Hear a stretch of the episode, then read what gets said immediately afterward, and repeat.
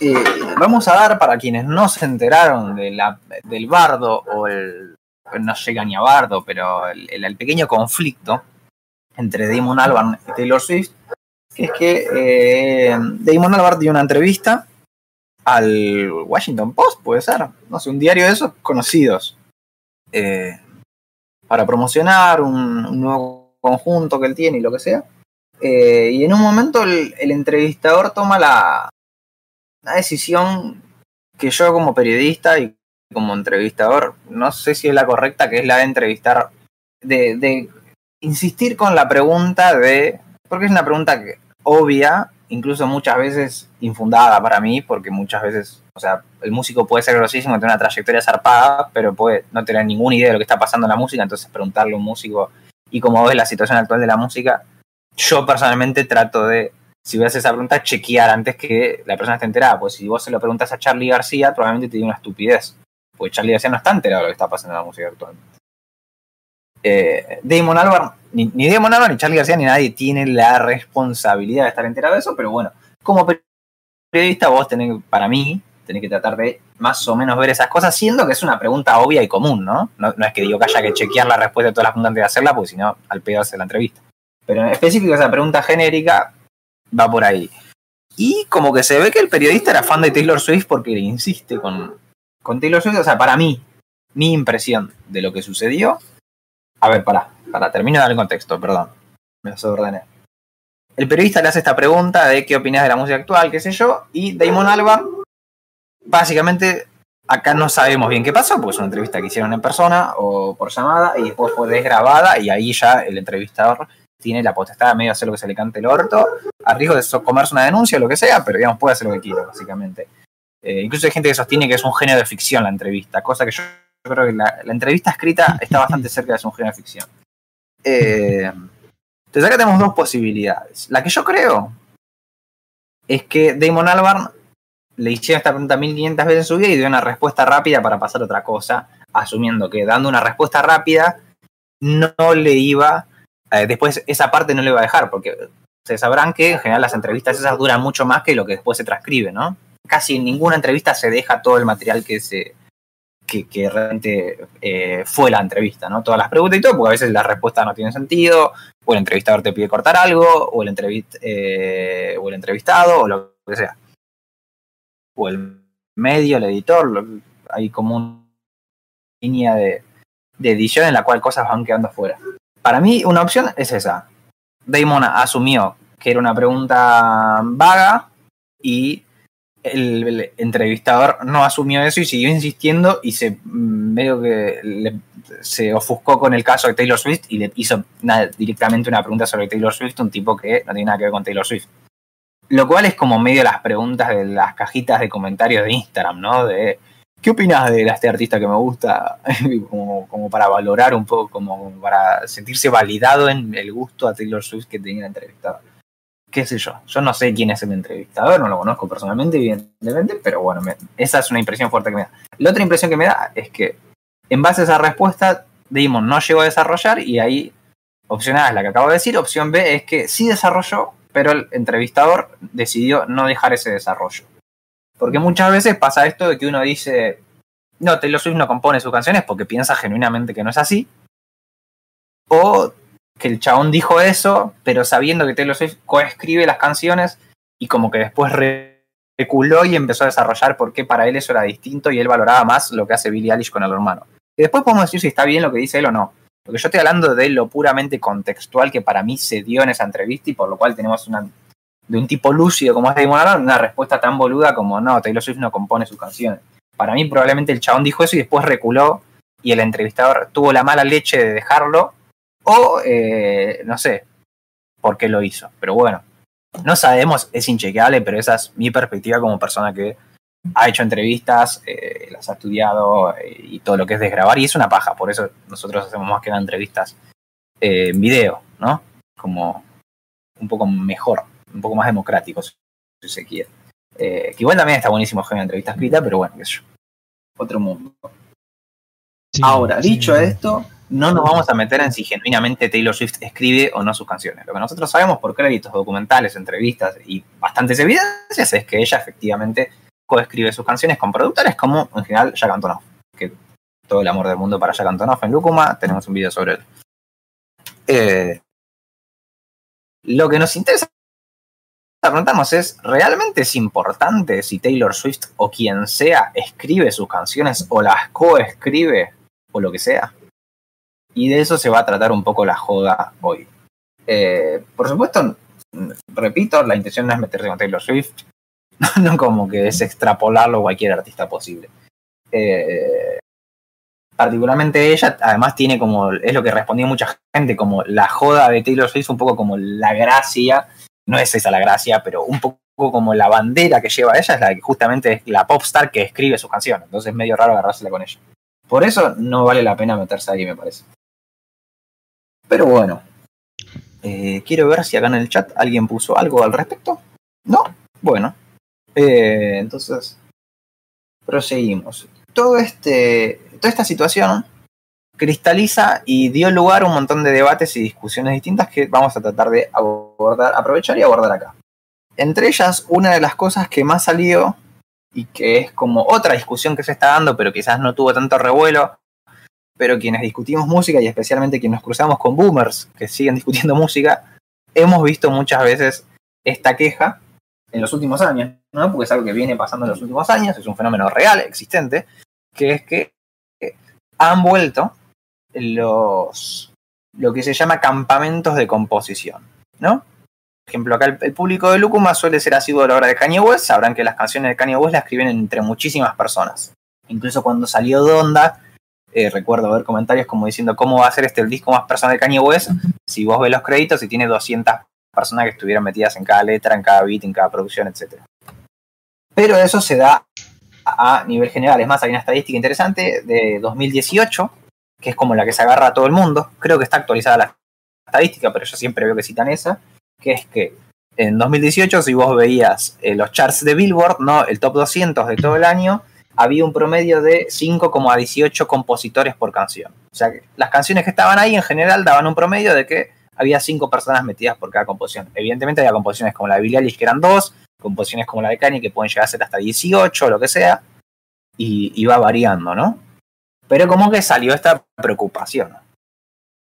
Ahora, aquí hay que hay un montón de historia para agarrarse y también para preguntarse cuál es el problema, ¿no? yo no creo que sea tan sencillo como la posición que hay muchas veces como a mí me importa si la música está buena, me chupo un poco como la hagan. Lo entiendo, estoy hasta casi que a favor de esa postura, pero estaría un poco en contra del espíritu de Lukuma que muchas veces trata de buscar cómo llega el contexto a la obra y cómo influye todo eso y cómo los procesos creativos influyen y determinan las obras para poder enriquecer la apreciación del asunto aquel que le chupa un huevo todo eso y simplemente vaya y disfrute de ponerle play a la cosa, está buenísimo estoy re a favor. Pero me parece que podemos, los que discutimos música, podemos ahí como aprovechar para ver si realmente qué resultados cambia y todo, porque efectivamente no es lo mismo que una canción la escriba una persona que la escriban 18, que la escriban 14 y que la escriban 6. No, no. Es matemática, no, no. No hay mucha vuelta. Pero acá lo que se pone en juego un poco es esta priorización constante que incluso yo muchas veces he caído ahí, y lo admito, incluso lo he dicho en este podcast, de eh, la idea como el individuo haciendo el arte, ¿no? Eh, yo muchísimos años tuve esta creencia como por sobre todo como que el arte tiene que ser algo individual. Lo cual es curioso porque yo soy, o sea, esto no es ninguna sorpresa para nadie, pero acá en Lucuma somos todos de mínimas socialistas a comunistas. Y la discusión base, la, esencia filosófica, digamos, entre capitalistas y comunistas es que eh, unos priorizan el individuo y otros eh, las comunidades, digamos, ¿no? los colectivos de personas, la sociedad. Y, yo, por supuesto, estoy de ese lado. Yo entiendo como que no existe el individuo aislado. No existe. O sea, me parece como ilógico pensar que existe. Eh, de, a partir de ahí, de, desde esa base salen un montón de pensamientos y por un lado está la meritocracia y por otro lado hay un montón de ideas de, no sé, cooperativismo, lo que sea, digamos, y no hace falta ser comunista o, neoliberal o lo que sea para estar para ver una cosa tal y, cómo analizar la vida o crear una meritocracia o lo que sea, ¿no? Ahora, para mí siempre fue interesante cómo el arte de alguna forma eh, escapaba a esa lógica porque se han visto muchísimos artistas en la historia que han desarrollado una identidad muy propia. Por ejemplo, Daniel Melingo, de cual hicimos un video acá en el canal, y, es como una larga trayectoria de décadas y décadas y décadas de depuración hasta llegar a, a un tipo que hace obras de arte que genuinamente solamente las puede hacer en el mundo, o, o no es que solamente las pueda hacer él, porque si la copiamos la podemos hacer, pero es una combinación de distintas cosas que él fue tomando de la historia de la humanidad, que es única en el mundo. y que es tipo muy única, o sea, abarca muchísimo el último disco de Daniel Melingo y por eso el video dura 22 minutos, no porque se me cantó, sino porque hay que llegar a muchísimas cosas para ver, wow, mirad todo lo que está pasando acá. Eh, digo, no, no, no, Cuando uno hace un disco debut, por ejemplo, es muy raro que pase eso, ¿no? Porque en general es como las influencias instantáneas que uno tiene y suelen ser discos como muy puros de un género o lo que sea. Y eso se puede ir rompiendo de a poco si el artista quiere o lo que sea. Buenas, Juan. Buenas. ¿Cómo anda Hola, todo señor. por tres arroyos? Hola, tengo ruido, avísenme, por favor. El próximo paraíso un, liberal de poquito, la... un poquito de ruido. No, se escucha bien. Bueno. Buenas noches. eh, Subite, subite la ganancia, Juancito. buenas noches. ¿Es de noche en tres arroyos? tú? Wow. Así me tratan. ¿En Quilmes cómo es? ¿Quién me ¿Quién me siempre es de noche siempre? Bueno, Eh, eh, bueno, decía. Tipo, po- posta que por eso hacer el podcast, ¿no? Porque realmente es una discusión muy densa. Pero interesante para mí. Ahora, así como de la misma forma tenemos estos artistas polifacéticos, ¿no? Esta idea del artista que yo, es- esa es la idea que estoy bien seguro que una vez defendí acá, porque una, una vuelta yo me acuerdo de decir como si sos músico y no componés, como que algo te falta. Y ahí para mí hay una media verdad. Y es como el problema que suele haber con estos debates, como quedarse en las medias verdades. Eh, porque yo, claro, yo en realidad lo que pienso no es solamente con eso, sino que yo pienso en general la idea del artista trasciende las disciplinas artísticas. Entonces, uno más completo es, no mejor, más completo es mientras más disciplinas trasciende. Tipo, no, es común, no sé, ahora los músicos, bueno, siempre en realidad se metieron en lo audiovisual, pero ahora se trasluce en los videoclips, más que nada. Entonces, se ve muchas veces y podemos llegar a hablar mucho y analizar en profundidad como obra artística el videoclip, eh, aprovechando eso. Hay gente que dice, no, los videoclips son para pegar visitas en YouTube y plata. Efectivamente está llenísimo de artistas que simplemente hacen videoclips a sus canciones para que tomen más relevancia en redes, algoritmos, etcétera. Pero también hay muchas personas que hacen lo mejor, que es aprovechar esa posibilidad para expresar una parte de su inquietud artística, si se quiere, dentro de otras posibilidades. O sea, los artistas hay- más completos. Sí, diga. Incluso hay muchos que ahora, con, tipo, con la posibilidad de las redes, también son artistas plásticos y comparten ciertas cosas. Eh, el, el primero que se me viene a la mente es Bejo, que Sí. tiene un catálogo enorme de, de co- de cosas plásticas que están en internet seguramente. Sí, eh, que, Sí, que es honestamente bueno y se ve como este, este abstract que tiene eh, tanto en la música como en su personalidad y lo que se ve, se, se lo ve en un, en un lienzo, eh, que es como medio cerrar el círculo, como cuando ves la- las obras que tiene, entendés eh, en cierto punto de, de dónde sale todo. sí, Sí, porque pasa aparte también el- con Babi, por ejemplo. Lo mismo, también pinta. Melingo también pinta. Eh, bueno, hay un montón. Eh, lo que iba a ¿Qué decir era que mm, eh, también el tema de la composición, o sea, es una disciplina que se la puede entender como más allá del formato, digamos, eh, que componer es algo que vos haces, eh, ya sea en formato canción o en formato pintura o en formato eh, audiovisual eh, o lo que sea, pero al fin y al cabo, siempre que vos estás generando una obra artística, estás componiendo, digamos. Y más allá de la disciplina y del formato, porque también dentro de la música de formatos, dentro de lo pictórico for, hay formatos. Y bueno, nada, todo es como eh, eh, la disciplina, el- la composición es una disciplina eh, como que se trasciende, digamos, al, al, al formato en el que esté. Y. Y bueno, nada, eso. Me, iba a decir otra cosa y me olvidé. Con ustedes. No, sí, pero o sea, como. Lo que yo creo que se. O lo que yo valoro mucho en general cuando pasa eso. Cuando hay gente que tiene. que no es un músico, sino que es un artista que quizás lo que más se desenvuelve es en la música. Evidentemente todos los músicos son artistas, ¿no? No, no quiero se malentienda eso. Pero digamos, Sí. hay veces que el- lo artístico trasciende esa, la frontera de simplemente una disciplina. Hay artistas, repito, hay músicos que se dedican solo a la música y son geniales, ¿eh?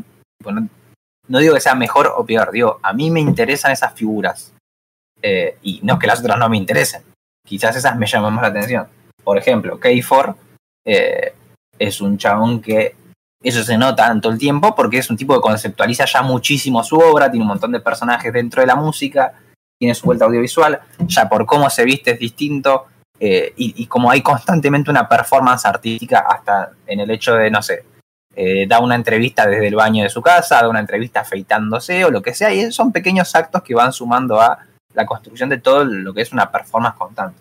Que, ojo, ahí mándese quien quiera, porque realmente debe ser denso mantener constantemente una performance. Si no te sale natural, debe ser muy insoportable. Pero bueno, En relación a, a esto que decís de, con relación a lo que decís de, de que se vuelve bastante denso, eh, hay una cuestión central en el quehacer artístico en general, que es cuánto uno abarca y cuánto uno aprieta. Eh, básicamente, lo, que decís de Keyford, por ejemplo, o de cualquier artista eh, que abarque más allá de su propia disciplina, eh, el punto es que mientras más abarcas, menos puedes apretar en cada disciplina en concreto. Tipo, por ejemplo, voy a poner eh, el ejemplo básico porque no me sale otra, que es Dano. Tipo, estar pendiente de absolutamente todo y que te salga bien es un reto bastante grosso.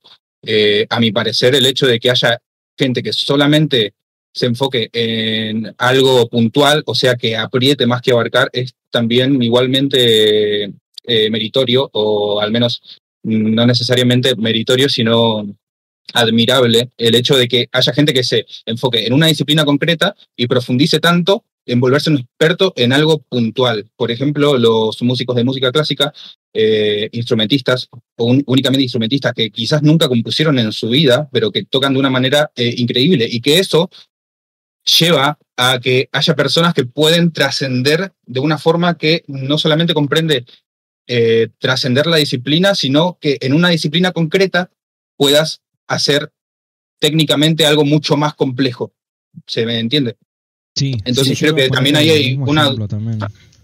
También ahí hay una dualidad que hay que tener claro que nunca necesariamente es más, eh, más meritorio abarcar, o sea, salirte de tu propia disciplina y trascender eh, hacia otras disciplinas, como puede ser el caso de Vespo, que además de músico eh, mezcla la música con el arte, sino que el hecho de que alguien se enfoque en una disciplina concreta y conscientemente no salga de esa disciplina con tal de eh, empujar técnicamente los límites de esa disciplina puntual, también es igual de, admirable, a mi, a mi entender. Sí, sí, no estoy re de acuerdo. Eh, de repente es como romper con la, muchas pretensiones que uno espera y hay mucha romantización alrededor del arte, muchísima, eh, es una mierda. pero, pero bueno, hay, hay que ir rompiendo con todo eso porque uno, aunque nunca se lo, como en mi caso, que nunca me banqué mucho la romantización del arte, igual caigo muchas veces en ciertos preconceptos medio hinchapelotas. Igual eso, Eh, de, eso de valorar a- al artista solo por porque compone, o sea, como es mejor porque compone, eh, es medio romántico también como pensar en, en, en el artista ahí como compositor. Eh, si, pienso en artista como compositor y solo como compositor, lo primero que se me viene a la mente es eh, algo muy medieval, eh, una persona escribiendo a pluma, como que no, ya siento que se trascendió eso, como que las creaciones actualmente son más colaborativas y cada vez se ve más, o sea, qué proyecto hace poco que es colaborativo, es increíble y todos lo escuchamos acá. Sí. Dale, ya... eh, uy, ¿me la guié? No, no, no. Eh, No, no, no, se te escucha perfecto. Ah, bien.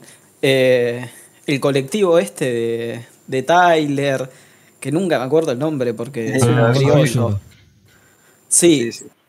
eh, después los que en- entrevistaron ustedes, Golden Voices. Sí. Sí, Eh, y ahí como que se ve como dentro de estos colectivos que además varios no es solo de música, sino que también hay gente de audiovisual y gente como que eh, se crea este, este desarrollo colectivo donde medio se difumina esta idea de, del ego que, que decía eh, Nix, que acá le decimos Nix, em, de... em, Porque en lo que planteó él del músico clásico, perfeccionando la técnica y todo esto, además de que me parece bastante romántico, eh, no me parece que esté generando algo propio en ningún momento el, el artista clásico. Quizás un compositor sí, pero el compositor nunca, nunca, eh, nunca masteriza la técnica. Eh, y medio que el, el espectro, el espectro del músico. Uy. Ah, bien. El espectro de músico como que no, no es solo dos o tres cosas, como componer, tocar, eh, masterizar la técnica. Como eh, hay, un, hay, hay un espectro más amplio de, de esto de componer o hacer esto, o interpretar, o hacer un solo género. Y ahora, más que nunca, se está viendo esto con, con estos ejemplos que estamos nombrando, como eh, uno que masteriza la técnica, que es buenísimo en, en esta disciplina, uno que masteriza eh, variedad de cosas y crea un estilo propio tomando, tomando cuestiones que, que encuentra en todos lados. Y medio que ya no es esta idea romántica, eh, artistocéntrica, como que solo importa el artista, que no importa el contexto, eh, que importa si, si compone, que si esto, que es esto que, que hablábamos, algo muy romántico de, de pluma y papel, no de música intrínsecamente o de arte. Sí, yo creo que lo que decía eh, Dindonga era que está como más allá de, de- de- de- esto que se, se difumina, digamos, y que a mí me parece que está perfecto. eh, también hay como eh, está el lado de la interpretación que no es, no es no es menor digamos hoy por ahí también se difumina eh, en el sentido de que no es que una persona se sienta a escribir una partitura y otra persona se sienta con el piano y la interpreta porque lo hace mejor. Eh, pero bueno sí está este como este costado eh, de gente que se dedica mucho más a la interpretación a hacer eh, eh, sesionista para diferentes para diferentes bandas para diferentes cosas. Y también como ahí hay algo de, de- colaborativo también no es de, una sola persona que se vuelve a lo colectivo como todo el tiempo no se- se difumina esta cuestión del, del ego de hacer todo solo eh, y me parece que está bien también es como parte de eh, es como parte de, de la vida misma eh, eh, buscar ayuda en otra gente y, bueno está como ese costado interpretativo también eh, como como disciplina. Creo que eso era lo que decía Dindonga más que el apelar a una cuestión más romántica del- de la persona que toca hace que estudió 10 años piano digamos No, claro, o sea, también se complementan las partes, no digo que, que solo lo valoremos por eso, todo lo contrario, digo que cada uno como que cumple una función y si cumplís una función es porque estás formando parte de algo más grande, eh, si cumplís solo una. Eh, y, a, eso quería llegar, como que cada músico o artista quizás cumple eh, dis- distintos roles y está bueno porque si estás cumpliendo un rol significa que estás en un colectivo y si estás en un colectivo seguramente generes un fruto muchísimo más rico que, que individual eh, a, a su debido tiempo. También eh, la idea de, de la interpretación me, que, que se critique Va- me parece... uy, Esperemos un toque más para allá la interpretación. Ah, bien, porque de eso tengo, tengo Ya. muchísimo para hablar, porque yo soy el que discute con los boomers siempre. Sí, sí, sí, sí. Yo no lo discuto porque después no me dan trabajo.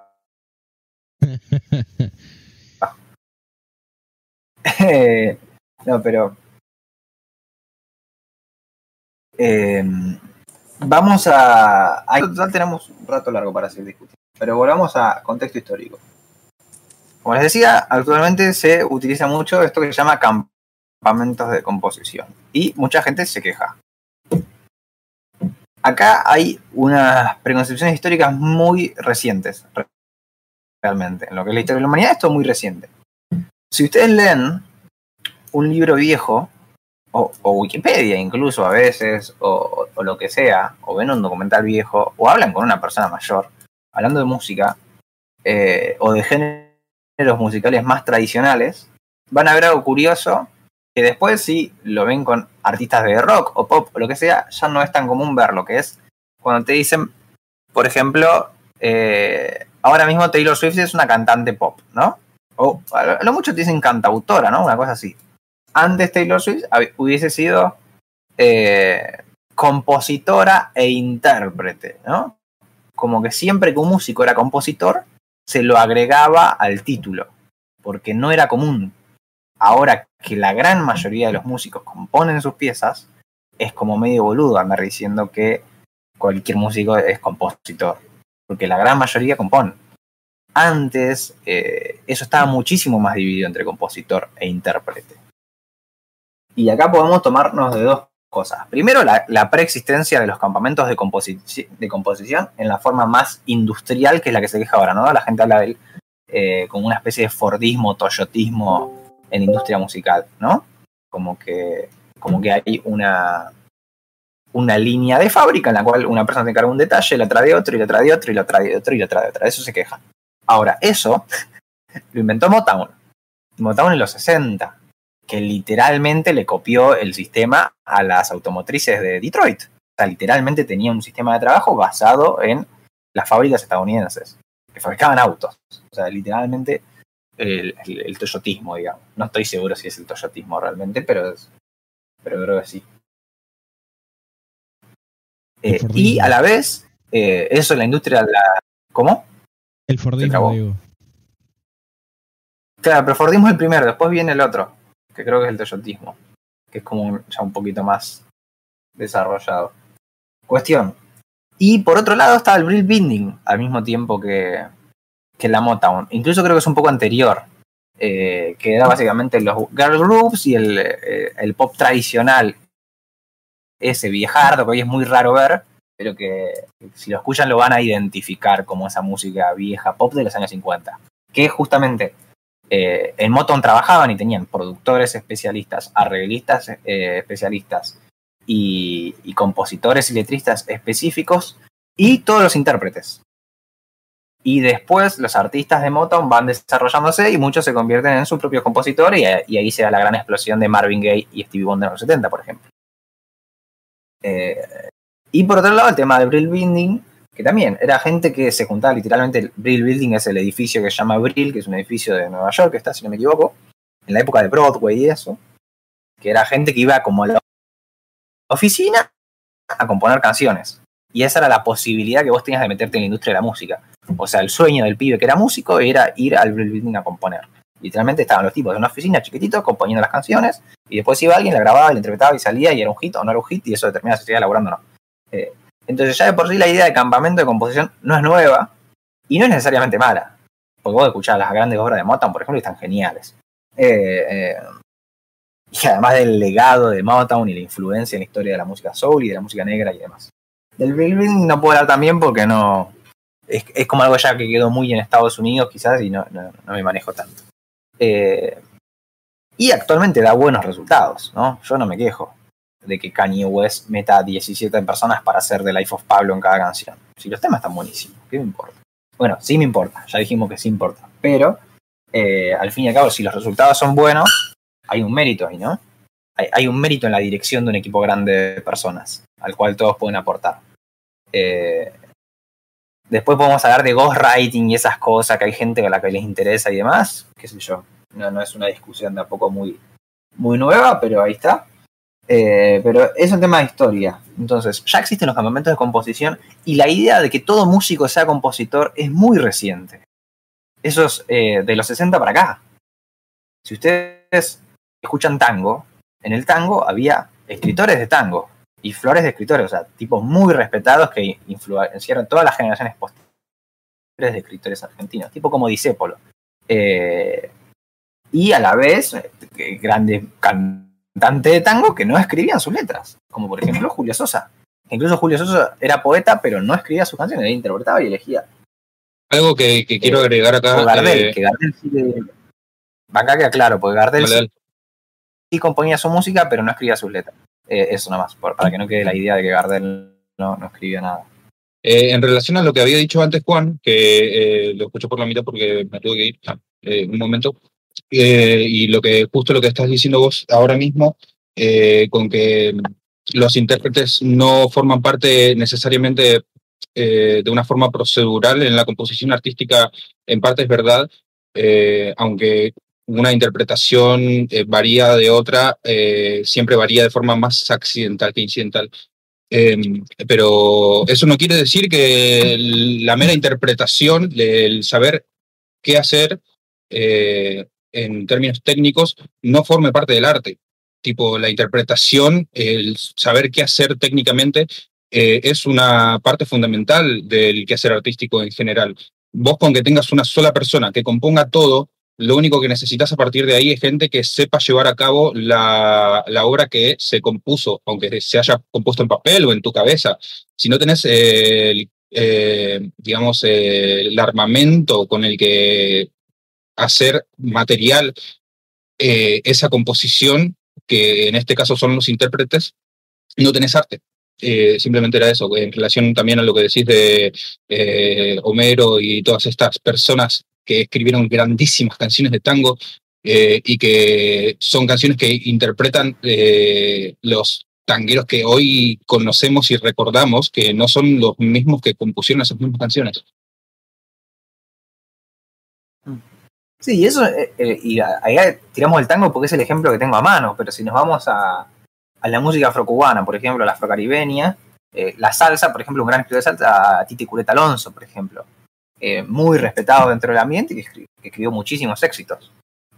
Y, justamente si vos vas a Héctor Lavoe, Héctor Lavoe creo que escribió muy pocos temas en su carrera. tendría que chequear el dato, pero digamos, eh, no son todos Rubén Blades que escriben sus letras en la salsa tampoco. Y en general en la música de raíz, en los distintos folclores del mundo, es raro eso.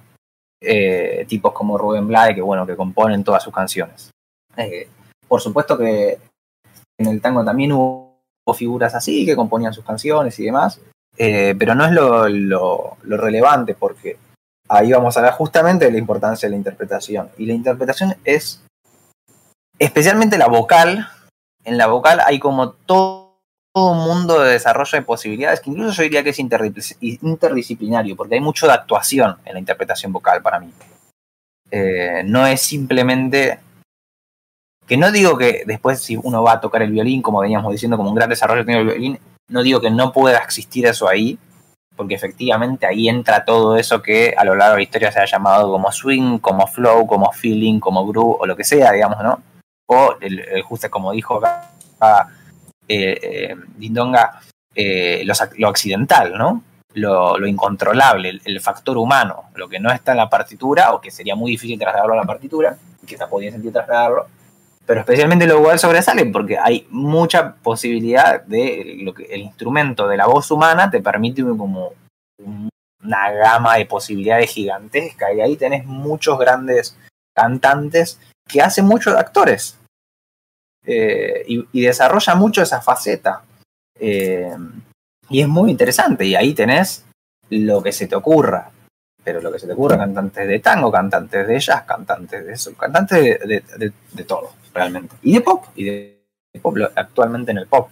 Eh, y por supuesto que ahora no es tan común escuchar, no sé, una canción que haya cantado, qué sé yo, vamos a decir, Olivia Rodrigo, no sé si Olivia Rodrigo le escribe en sus canciones, ni idea.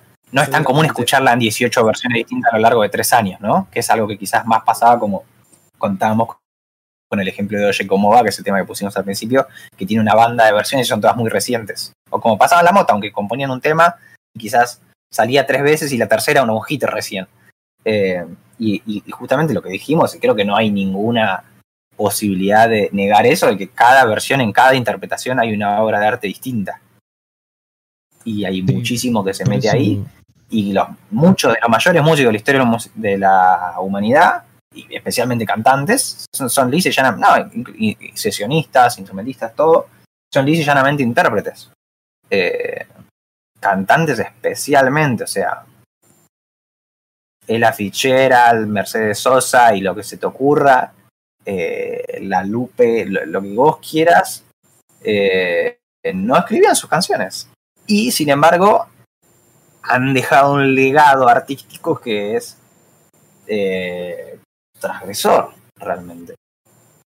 Sí, porque aparte se la puede música de raíz, perdón, ¿no? Eh, en la música de raíz, Ah, por favor. pa- particularmente de lo que yo conozco que es el folclore acá en Argentina, eh, durante muchos años lo que se decía era, antes de que existan las grabaciones, la música se transmitía de forma oral, entonces era el, el tío que venía con la guitarra y tocaba las canciones que se sabía toda la familia, eh, y esa era la forma de, transmitir la música, digamos, y después cuando llega eh, cuando llegan los métodos de grabación recién ahí eh, se empieza se empieza como a, a conocer por ejemplo antes para, para saber cómo tocaba cómo tocaba Atahualpa el eh, la samba de Vargas tenías que ir a ver la Atahualpa recién cuando se empezó a existir la música grabada lo podías escuchar en diferido digamos eh, y por eso mucho, mucho, mucha de la discografía del, del folclore argentino es eh, interpretación eh, de lo que es el cancionero popular. Porque ese, el cancionero popular es en parte canciones que se pasaban de tradición oral y en parte canciones que se agregaban al cancionero popular para que la gente eh, pueda tocar esas canciones, digamos. Entonces hay como también una eh, valoración diferente en, esto que decíamos de, de la interpretación y de la composición y muchas canciones a lo largo de toda la historia, muchas canciones, muchos poemas, mucha música es de composición anónima también. Sí, sí, ni hablar. Eh, y ha dado grandes- grandísimas obras de la historia y realmente como, bueno, después de la irrupción de los Beatles y todo eso, como que todo el mundo empieza a componer sus canciones, pero es un pedazo muy chico de la historia de la música. Y si eso se revierte, no sería raro. Eh, que no creo que se revierta. Porque acá vamos a otra cosa que es como bastante importante, que es que si para vos lo que pasa en la música es lo que pasa en el top 200 de Billboard, que es de donde se saca esta estadística que cinco personas componen, o sea que hay cinco personas atrás de cada canción en promedio, es como muy limitado, ¿no? Porque no salen solamente, que, son, eh, por, por semana sale eso, ¿no? 200 canciones por semana y que muchas veces se repiten, obviamente. Eh, la música va mucho más allá de eso y por supuesto está llenísimo de canciones que componen, de, artistas que siguen componiendo sus canciones. Probablemente ya más que nunca, siendo realistas. Difícilmente no sea la época con más compositores de la historia de la humanidad. Por dice llanamente matemática, ¿no? No, ha habido más población que ahora, ni tanta priorización como hasta ahora de la, de la idea de composición. Eh, pero bueno, Dicho esto, está plenamente reivindicada la idea de la interpretación acá y de, por supuesto, muchísimos intérpretes y que es todo un mundo y todo un algo re interesante del desarrollo artístico la interpretación. Eh, y por ejemplo, otra cosa que podemos meter acá, que yo me imagino que la gente en el público lo sabe, pero el jazz, eh, hasta cierta época, bastante avanzada de la historia del jazz, eh, era bastante raro que los artistas compongan las piezas nuevas. Eran estándares, ¿no? Es como una idea muy, muy común del, del jazz, el- la idea del estándar, son composiciones, eh, y hay como compositores de, estándares muy conocidos como Gershwin. Creo que se puede escuchar las, sus piezas interpretadas por él mismo, y por supuesto los músicos de jazz después iban y sobre eso lo que hacían era tomar esos motivos en el papel, y tocaban arriba de eso, improvisaban y desarrollaban otra posibilidad que tenemos ahí, que no es ni composición eh, ni simplemente interpretación, ¿no? Hay como que hay otro mundo a ex- a explorar de la improvisación, que yo creo que está un poquito, eh, como que nos hemos desligado un poco de la relevancia de la improvisación, Eh, pero bueno, qué sé yo, eso también es culpa un poco de... culpa no diría, porque quizás parece como algo necesariamente malo, pero sí que a partir de, de la explosión del rock y del pop y lo que sea, se perdió porque la música estaba yendo hacia allá, ¿no? El tango, los folclores y todo el mundo estaba como eh, la, la, música afrocubana, la salsa, las descargas y todo eso estaba como todo yendo hacia desarrollemos desde la improvisación. Que es como una suerte de composición en vivo, ¿no? Que no es composición, pero bueno. Eh, libros de Quería, sí, sí. Quería agregar solamente, me, me llama mucho la, la, atención esta forma que tenés de entender la improvisación como algo que no es ni composición ni interpretación, como eh, el, el, punto es que para mí es las dos cosas al mismo tiempo, como lo que decía antes, de gente que se prepara técnicamente para dar su mejor performance eh, en cuanto a interpretación y a partir de ese conocimiento técnico de la música, tiene la capacidad de crear en vivo una interpretación que a la vez es eh, compositiva o que agrega algo completamente diferente a la obra que se está interpretando. Eso nada más. Las dos cosas al mismo tiempo, a mí me parece. Sí, sí, no estoy de acuerdo. Creo que vale la pena ponerlo un poco aparte, entre comillas. Que todo esto está aparte y está todo conectado, pero como la posibilidad de entender la música a partir de eso también. Eh, ya que estamos como separando un poco lo todo. Eh, ¿Qué estamos? Yo 11 y 20. De... ¿Me parece, digamos? Ah, diga, diga, por favor. Respecto a, a los grupos eh, de para componer, eh, me parece que el rechazo surge de un rechazo a, a la industrialización de la música eh, y no tanto a, al hecho en sí de juntar a varias personas, porque si, si, en, un, si en un tema dicen, eh, lo, cada, cada, cada, cada uno de la banda aportó a, la creación de esto, nadie se va a quejar, o incluso en distintas colaboraciones eh, se aplaude esto, como hay un video que seguramente lo vieron que es Z Tangana componiendo un tema con Drexler eh, y dos o tres más que eran músicos que imagino que eran sesionistas o gente del estudio, que, que son cinco personas, que ya es un montón para, para los estándares de esta gente, como si no es uno solo no, no nos importa, como son cinco personas en un estudio haciendo un tema. Eh, y, y, que va surgiendo. También está Calamaro, ahora que me acuerdo, y por eso era lo raro. Como que Calamaro estaba soltando un montón de ideas. Eh, y, y, es gracioso verlo lúcido a veces. Eh, y me parece que ahí como que lo, los ven como cinco amigos, dicen, ah, bueno, esto es, es, genuino.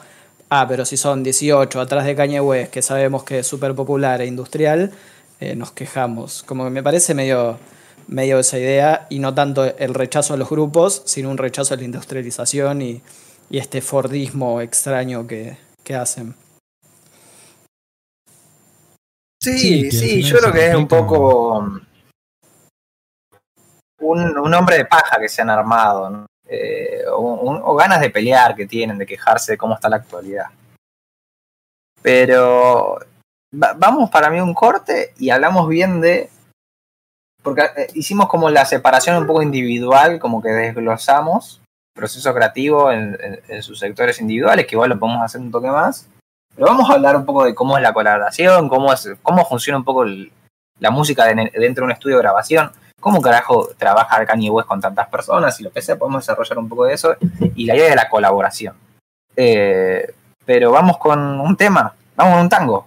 Tenemos un tango. Un. De, de, Tita Merelo, que es una cantante que ha desarrollado muchísimo su faceta eh, actoral, sabe directamente actuó muchísimo en el cine, y gran cantante de tango argentino. Tengo eh, Arrabalera, ¿no? Sí, es uno de mis temas favoritos de ella. Vamos a escuchar eso y volvemos. Bueno, vamos a escuchar porque una muchacha que no componía sus canciones y, y, bueno, que se quejen los que se quieran. Mi casa ¿no? fue un corralón. Vayan a discutir la tita. De arrabal bien proletario.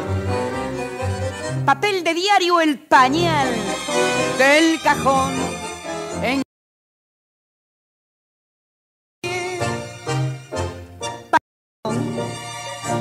Pedigré modesto y sano. Oiga, che, presénteme. Soy feliz arroderano. Tanto gusto, no hay de qué.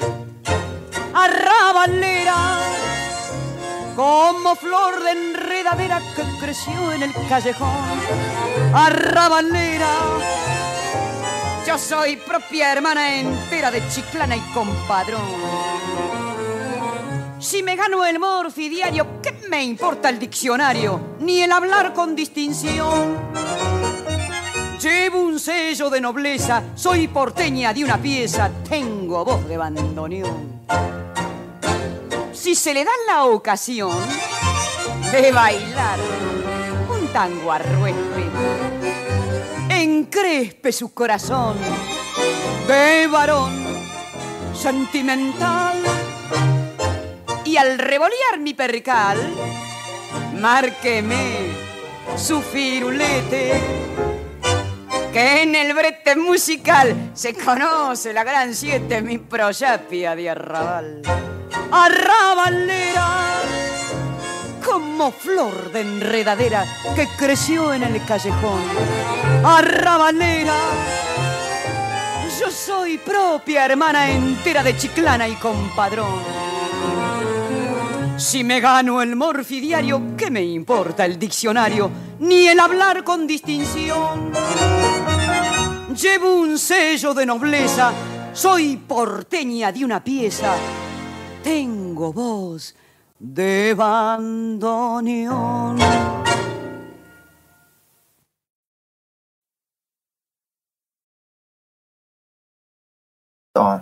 Hemos. Eh, procedo a presentar acá, porque no, nunca decimos quién somos, nada, ¿viste? Como la gente nueva eh, nunca dice nuestros nombres. Y además aquí tenemos dos invitados que son presencias nuevas en este podcast. Sí, esporádicos no y depresivos. Sí, porque Eh, por esporádico, por Juan, Juan, que es el que acaba de hablar, que es habitante de Tres Arroyos, es, es el, es el dato principal de Juan, es lo primero que aparece en su currículum. Es lo que me lo primero que aparece. Claro, sí, sí. Eh, que una vez nos dejó plantados en este podcast. Es la única persona que nos, nos plantó así, no dejó ni un mensaje y desapareció. Me dormí. Así que le hemos dado una segunda oportunidad. Porque después, viste, hizo un, re- hizo un retiro espiritual de como seis meses que estuvo desaparecido, entonces lo perdonamos. Tuvo su. El karma eh, acudió. Doy y por otro lado, pecados. Aquí abajo mío, eh, camarada eh, Nix, a.k.a. Dindonga, eh, que pueden llegarlo a reconocer, pueden llegar a reconocerlo porque escribió el guion del video de Arca, es excelente. Eh, y estamos preparando otro para dentro de no mucho, así que ojo. ¿De qué? Y bueno, que viene. ¿Se sabe el no, tema? no, todavía no se sabe. Ah, Yo solamente no. voy a decir. Yo solamente voy a decir. Futurología. Futurología, ahí va, sí. Cien- Ciencia ficción, loco más ciencia ficción. Por otro lado, Miguel de From Tucumán y yo from Verazate, que somos staff fijos ya acá. Eh, ¿Puedo agregar nos paga el algo, staff. algo corto? Agregue, por favor. El tucumano está facha. Facha, facha. No. No, por favor. A mí me gusta. Porque Miguel es hincha de un equipo de zona sur, entonces, tipo, está todo, está todo más que bien. Como combina a la, la fuerza del, del macho tucumano con le- la presencia del guapo zona sureño, ¿entendés? Está todo, todo conectado. Y sí, Bueno, ahora sí, podemos proseguir. desarrollo de la ciudad de ese señor y el huracán que creo que no existe más lo único que hay en toda la ciudad. Increíble. Sí, eh, esas dos e- eventualidades y yo. Fin. Qué bien. Bueno, proseguimos. Eh, tuki, tuki, tuki, tuki. Sí. Una figura. Vamos a hablar de esto, de los grupos grandes de composición. Yo creo que ya quedó clara nuestra postura de que no tiene nada de malo. O sea, creo que en ninguna de las ideas de los procesos creativos hay algo intrínsecamente malo ni bueno. Todo depende de cómo uno lleve esos procesos.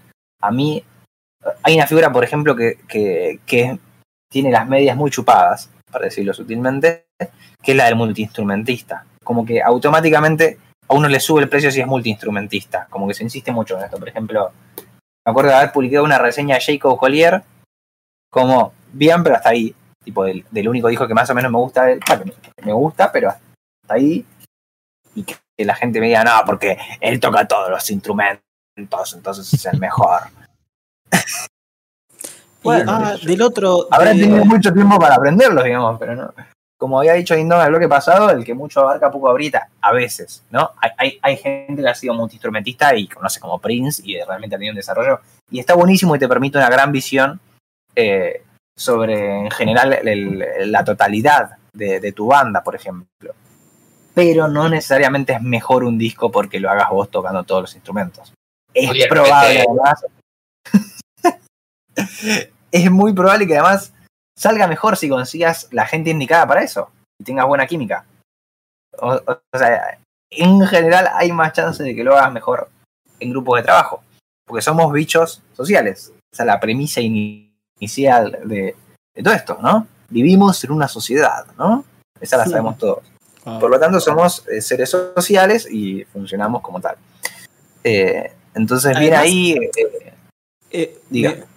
En, el, en el bloque anterior no hablamos de esto, pero como gente que sabe humanidades podríamos haberlo hablado, que es que la música, o sea, eh, siempre, siempre fue algo social, o sea, con la gente que tiene los mismos gustos que nosotros nos unimos, con los que eh, tienen gustos distintos, eh, quizás ataquemos. hagamos piña.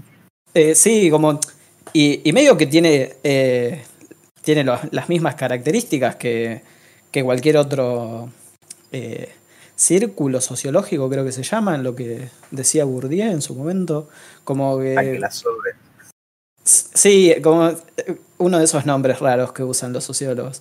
Pero, pero tiene muchísima importancia. eh, y me parece de vuelta que, que justo agarraron este objeto para atacarle, que es eh, los, grupos, los grupos de composición. Cuando seguramente un, grupo de composición haya atrás de prácticamente todas las obras artísticas que conocemos que estuvieron buenas. Sí, o sea, realmente ahí si nos vamos a otra disciplina, por ejemplo, el cine no existe de forma individual. Uno puede llegar a encontrar un disco que haya sido grabado todo por una persona, mezclado, masterizado, todos los instrumentos, la composición, los arreglos, la producción, eh, y hasta haya conseguido distribuirlo personalmente, sea en formato físico o digital, ¿no?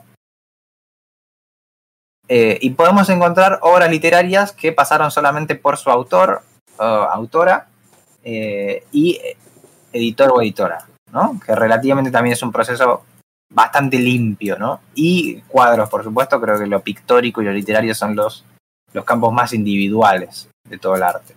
Pero después el cine los videojuegos son absolutamente imposibles, ni hablar de la arquitectura, ¿no? O sea, la arquitectura, eh, vos diseñás la casa y no la vas a construir vos, ¿no? Ahora, a ningún albañil le van a decir, no, porque vos no diseñaste la casa. Vos tenés que componer tus propias obras. Tipo, No Wow. funciona así. Claro. Necesitas el plomero, necesitas el electricista y toda la pelota. Eh, evidentemente la arquitectura tiene el, el problema para considerar una disciplina artística de que tiene un fin práctico, ¿no? Va, problema, ¿no? Como esa cosa de que quizás forma más parte del mundo del diseño. Pero eso está discusión. Pero las películas, digo, eh, o sea, la cantidad de gente que necesitas para hacer una película, por más amateur y sin presupuesto que sea, necesitas muchas personas. Es una creación necesariamente colectiva, donde normalmente se priorizan dos o tres figuras que son director, guionista y actores. En general la gente tiende a veo la película por- porque la, se basa en este libro y como bueno ahí no confía en el guion porque la dirigió este o porque está eh, Scarlett Johansson y es una paja, no sé. Eh, pero hay director de fotografía, director de arte, escenografía, eh, vestuario, iluminación, edición, corrección de color. Tengo 15 millones de puestos hay en el mundo del cine. Y por supuesto, mientras más en la producción hay, hay más personas metidas en esos mismos puestos con sus respectivos asistentes y demás. Y en el videojuego, que es como la disciplina artística más nueva, ni hablar, se, se van a la reconcha la lora. Eh, y eso está bien. Incluso dentro del cine uno puede encontrar eh, directores que, como no sé, como Chaplin o como Woody Allen, la guionaban, la dirigían y la protagonizaban y le hacían la música. Ese es el caso de Woody Allen. Y no sé, ahora Donald Glover hace lo mismo, Charlie Gambino, medio que, medio que se están todo. Pero que igual es una creación súper colectiva y es imposible individualizarla, por más de que se note mucho, de que tenga la impronta de eh, su director o de su guionista o, o de lo que sea. En general son los directores los que más tienen esa potestad de meterle su huella, pero también hay actores que se comen las películas, actrices y demás. Entonces, aparte, en el cine es literalmente y eso está bien y está bueno. Porque si nos parece interesante, o sea, ahí de lo que yo decía el bloque pasado, de personajes como Melingo, que puede llegar él solo a una combinación de cosas inéditas en la historia de la humanidad y que es muy interesante y muy llamativa, se puede acceder muy bien a eso con combinaciones únicas de personas.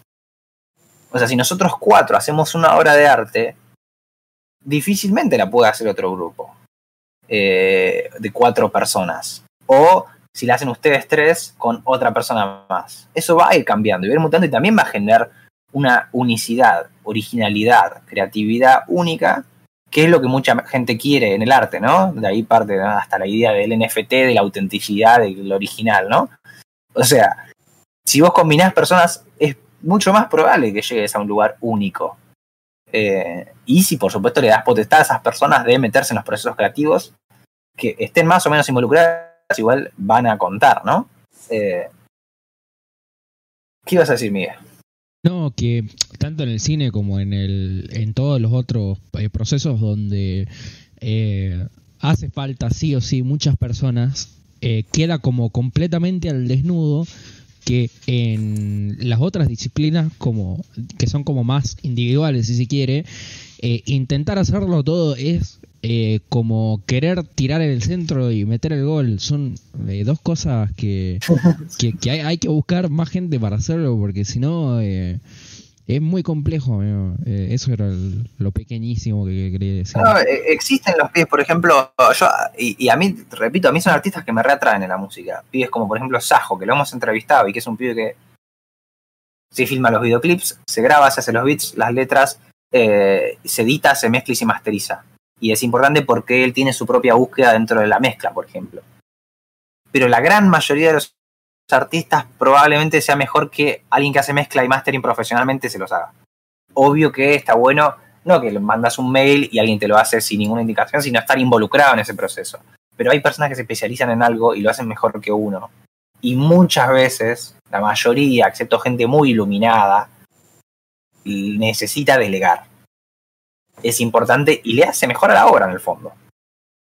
Eh, al fin y al cabo, volvemos a, lo que estábamos hablando en el bloque anterior, eh, este concepto de que eh, necesitamos, además de gente que componga, gente que realice, es básicamente volver a lo que decías vos, Agustín, de tener una figura de director. Por más que vos no estés haciendo todo, que es inhumano pretender que alguien haga una obra completa y se encargue de todo y todo esté perfectamente alineado, eh, podemos llegar a la conclusión de que hay grandes artistas, creo que están saliendo muchos ahora como, bueno, eh, ustedes pondrán los ejemplos, eh, pero es exactamente esto, cumplir el rol de director dentro de una obra musical en vez de, de dentro del cine, estar a pendiente de todo sin necesidad eh, de tener el conocimiento técnico, pero sí sabiendo qué es lo que se busca eh, como resultado completo de la obra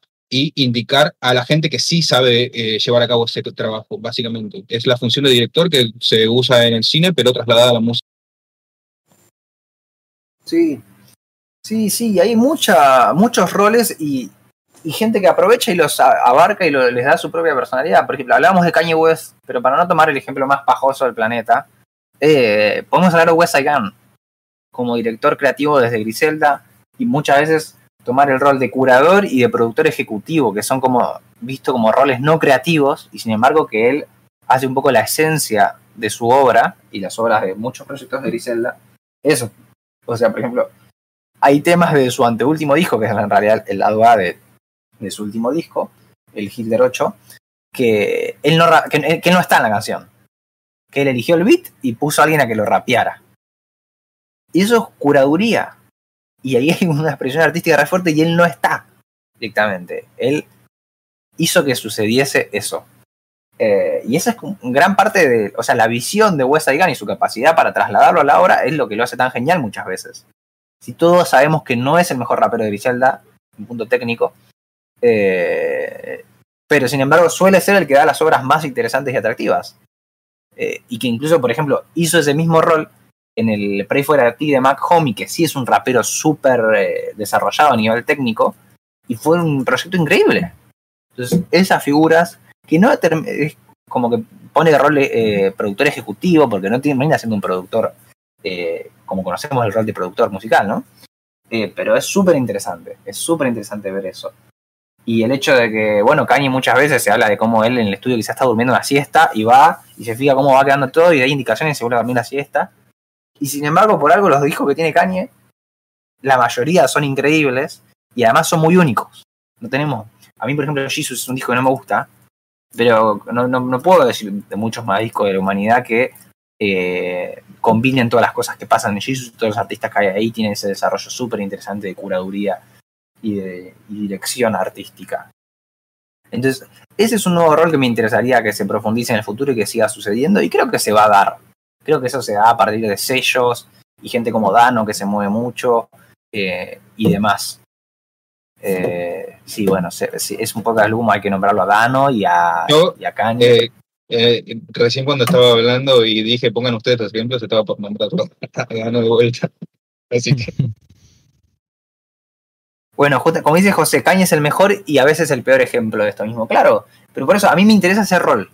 Como ese rol, como la posibilidad de ese rol como algo novedoso, que seguramente haya precedentes en la historia de la humanidad. Eh, muchas veces eso, dueños de discográficas y todo eso que organizaban y tienen una visión a partir de eso. Eh, pero hay un rol que no existe más, o que en general está muy poco. Sí, no es que no existe más, pero, pero sí que está muy poco eh, y prácticamente no existe en, en, la música nueva, con ese título que es el arreglador. Antes estaba súper presente la figura del arreglador, mucho menos la del productor, ¿no? Eh, el productor quizás era alguien que estaba en estudio de grabación nada más, no como ahora tiene una, re, una represencia en lo que suena, cómo suena y todo. Eh, el arreglista estaba todo el tiempo ahí, se trabajaba con partituras, había gente que te cobraba por hacer los arreglos, los hacían eh, por correo incluso y lo que sea, y ahí la partitura tiqui, tiqui, tiqui, tiqui, el arreglista. Y justamente esa figura que desapareció, yo creo que hoy existe de una forma más etérea, ¿no? Y que muchos de los estos 18 compositores que hay en general lo que sucede es se hace la canción, se hace el beat y viene alguien y mete un arreglo. Eh, y mejora un motivo y genera detalles. Realmente hay como personas que se cree que hay 18 y bueno, está el, el, porcentaje total de la canción está dividido de forma equitativa en 18 personas. Y no es así. Eh, o sea, si, si vamos al caso de, de Kanye, que muchas hay, hay testimonio de gente que dice que si Cañe te lleva un café en el momento indicado en el estudio, el chabón te pone los créditos. Entonces, tipo, no se crean que todos los créditos ahí realmente hacen trabajo de composición, muchas veces hacen trabajo de arreglo y hacen trabajo de producción general. O de un tipo que fue y eh, le pasó un sample.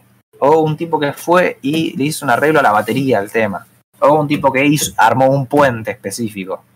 Eh, no sé si esto es, eh, no sé qué tan verídico sea esto, pero eh, hay un video de Music Radar Clan, el pelado este, analizando los contratos de Kanye West y mencionaba que el chabón había tenido tantos problemas monetarios con respecto al presupuesto que le habían pasado, precisamente porque empezaba a contratar gente que no necesitaba.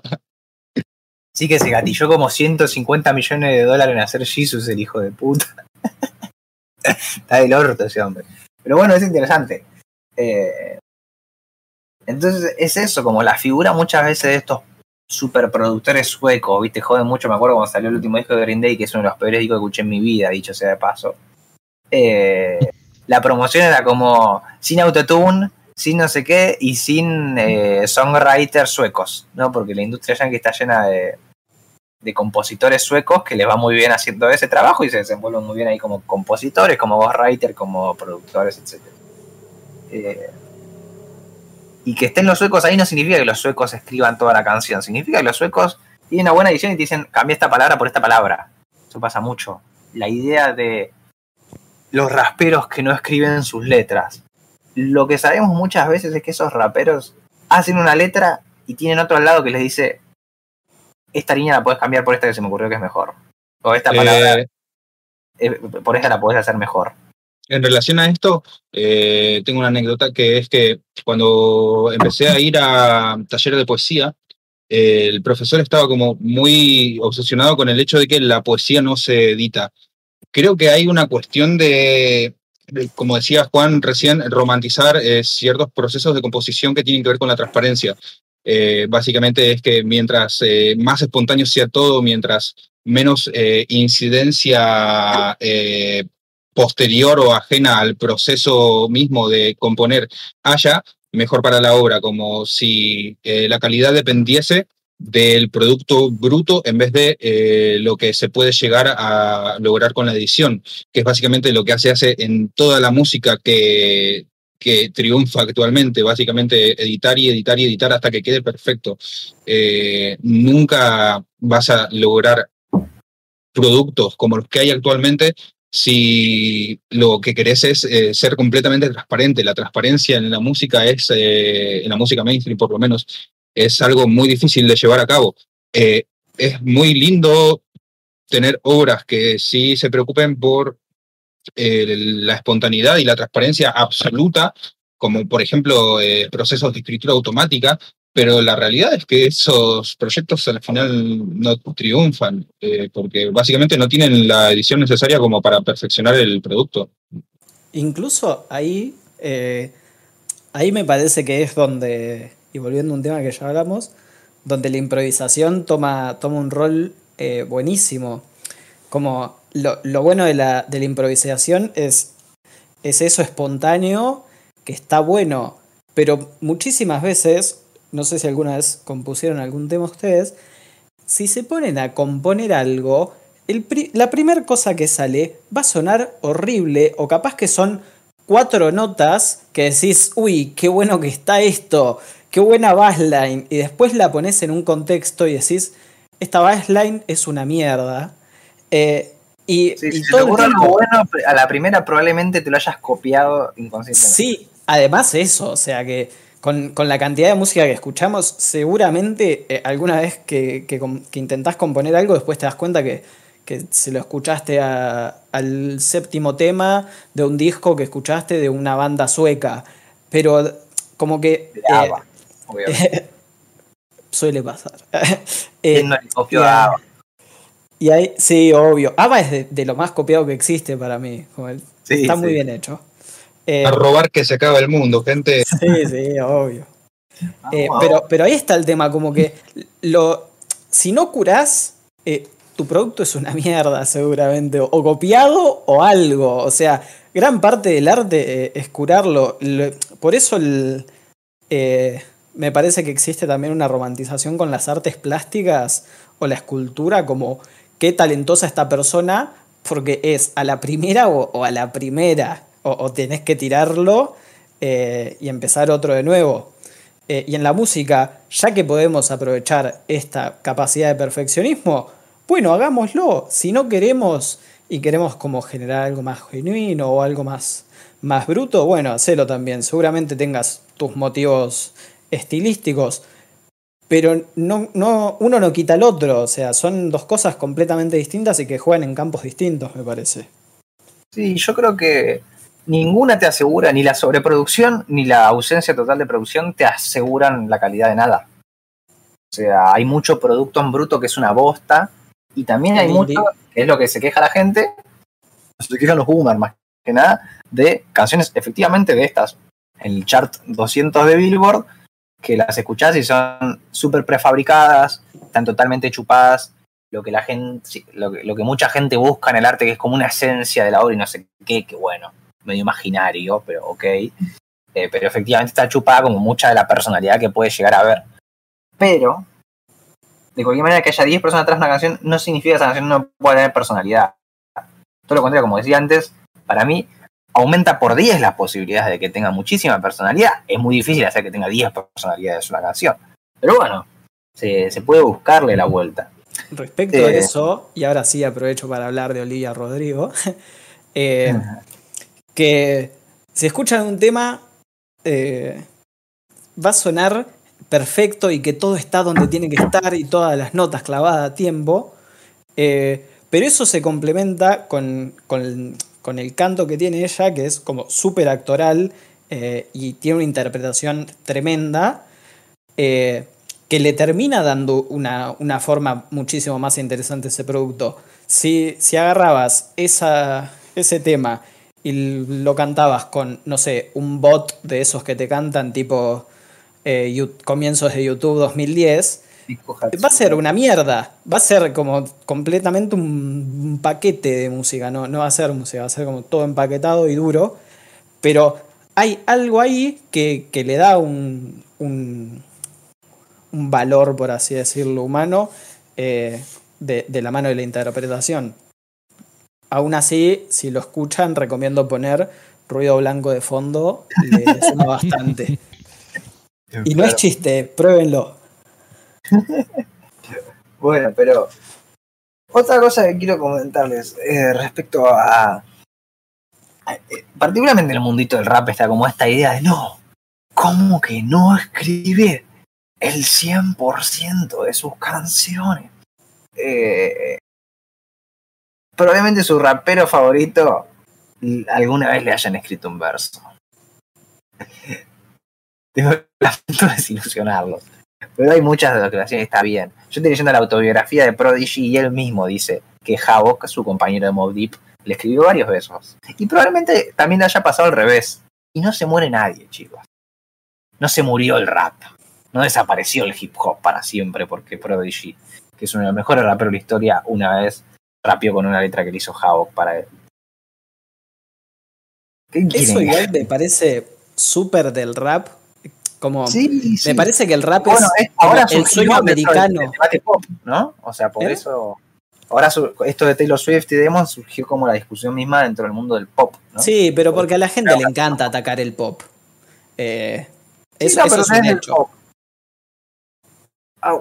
Eh, pero nada, como les digo, mucho de lo que es el ghostwriting y eso, o sea, si ustedes ven, por ejemplo, el, el disco o la forma de trabajo que hay en Mesen, Mesen Entertainment, que es el sello donde está ¿no? que también está Cruz Cafune y demás. Eh, en el disco de Cruz Cafune, Maracucho Bueno Muere Chiquitito, que es un grandísimo disco, eh, hay varios escritores por canción, y que incluso está documentado cómo las hacían, y que es literalmente Cruci hace la letra, y eso que hace, a alguno le suma algo, o le quita algo, se, refina eso. Pero por eso, las canciones de Cruci, vos te das cuenta al toque cómo rima Cruci y cómo escribe Cruci y no lo encontrás en otro lado. Y hay gente a su lado lo suficientemente talentosa como para identificar su estilo y sin mutarlo, decirle, ojo, quizás esta palabra va mejor, o acá podrías meter esta rima interna cambiando este por un sinónimo, o lo que sea, o esta línea es muy engorrosa, hermano. Chao, o acá metemos un adlib, tipo, y ya está, eso, y, a mí me parece bien que haya un crédito, ¿eh? cualquier detalle es parte de la de la de, lo que hace la canción. Eh, pero bueno, eso. No, no, no es tan, eh, tan genial o, tan misterioso el mundo del ghostwriting como pareciese. Obviamente que sí, hay artistas que les escriben las, letras y, van ghostwriters y eso está mal o lo que sea y, qué sé yo. Pero está mal porque no reconozcan los créditos, no, no porque porque qué yo, van a empezar a salir interpretaciones eh, de rap de otros temas más viejos y va a estar todo bien. No, eso es algo re interesante del rap. En el rap no hay, no hay covers. Yo escuché dos covers en toda mi vida de hip hop. Uno, Lil Super rapeando un tema de Mob Deep, eh, teloneando Mob Deep, pero que fue como un gran homenaje ahí mismo. Y otro, el rapero venezolano Gona haciendo un tema de Cancerbero en su disco Una vez muerto Cancerbero. O sea, fueron como dos homenajes muy puntuales.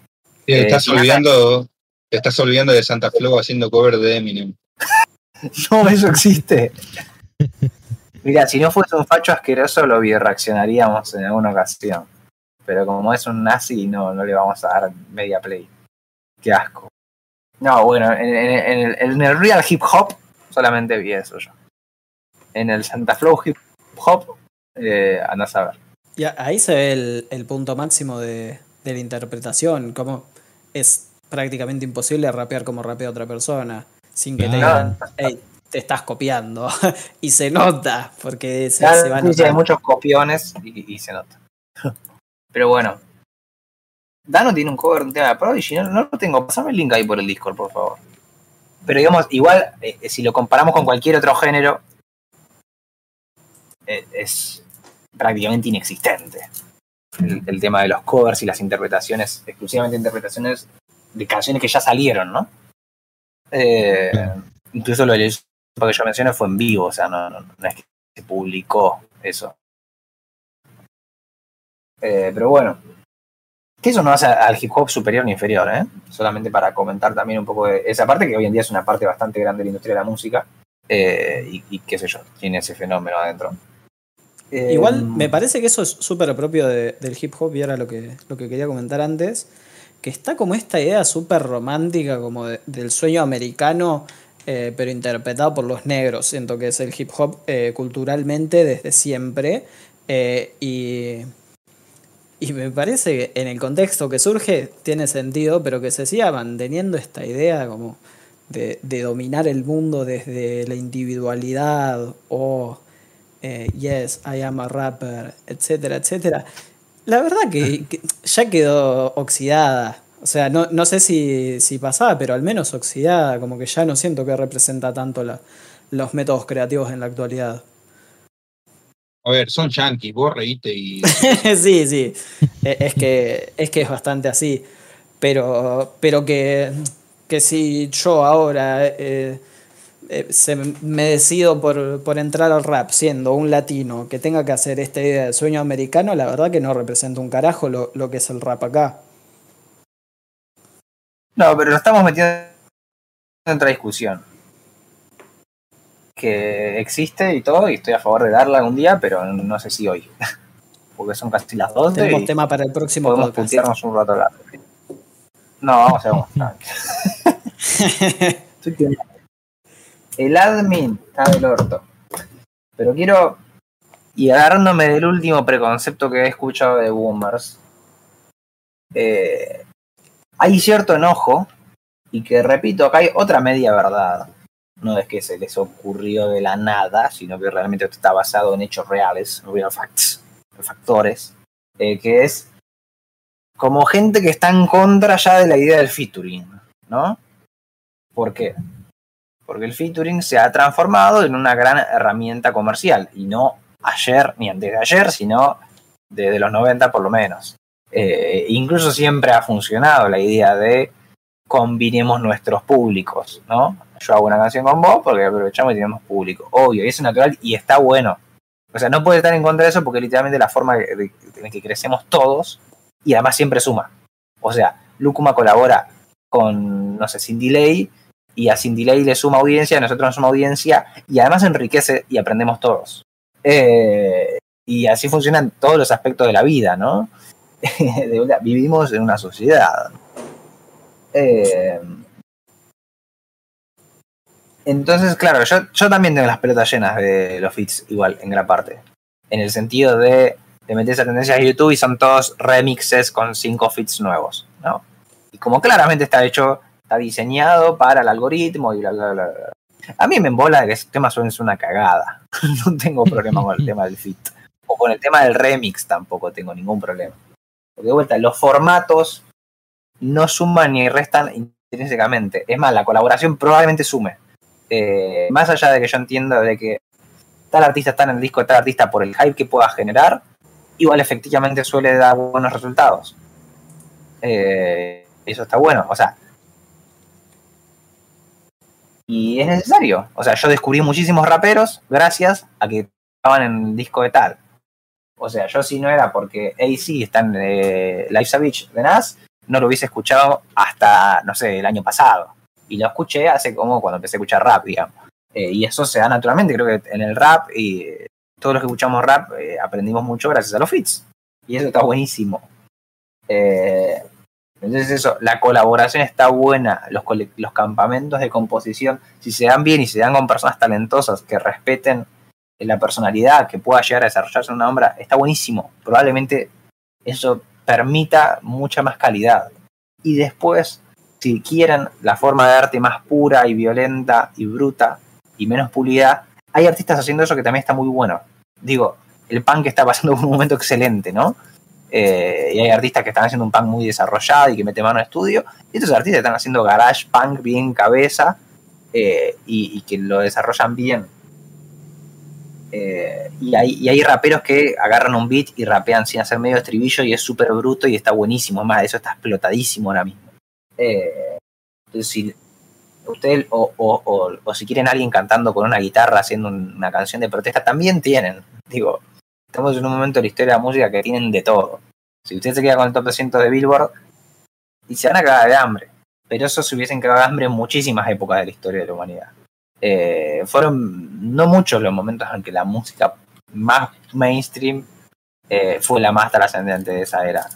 Eh, y que incluso siempre uno va a encontrar artistas por debajo de eso, incluso aunque me digas el 67 que estaban los Beach Boys, los Kings, los Beatles y Pipoti y Pepata. Eh, igual tenías un montón de cosas pasando al mismo tiempo por fuera de, eso que se daba ahí, que era y, la, música video. Eh, cosas interesantísimas. Como por, ejemplo, ahí en ese momento estaba dando eh, eh, muchos movimientos de música afrocaribeña, que es lo que estoy investigando ahora y por eso lo cité 700 veces como ejemplo en este podcast. Pero bueno. Eh, ¿Tenemos algo más para decir? ¿Alguien en el público quiere hacer una pregunta? ¿Alguno de, ¿Algún invitado quiere mencionar algo más? Ahí mencionamos eh, que, que Denzel Curry hizo un cover de Rage the Machine. Que tiene sentido mencionarlo, pero igual. O sea, lo podemos poner ahí dentro de la pequeña lista de excepciones.